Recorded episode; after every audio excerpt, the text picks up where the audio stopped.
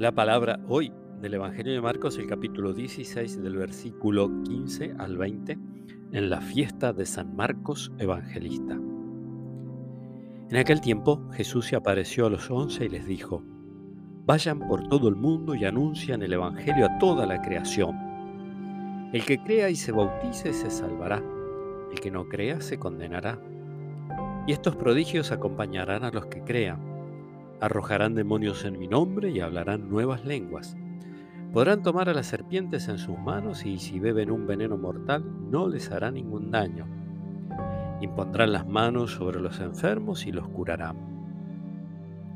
Después de decirles esto, el Señor Jesús fue llevado al cielo y está sentado a la derecha de Dios. Ellos fueron a predicar por todas partes, y el Señor los asistía y confirmaba su palabra los milagros que los acompañaban. Palabra del Señor.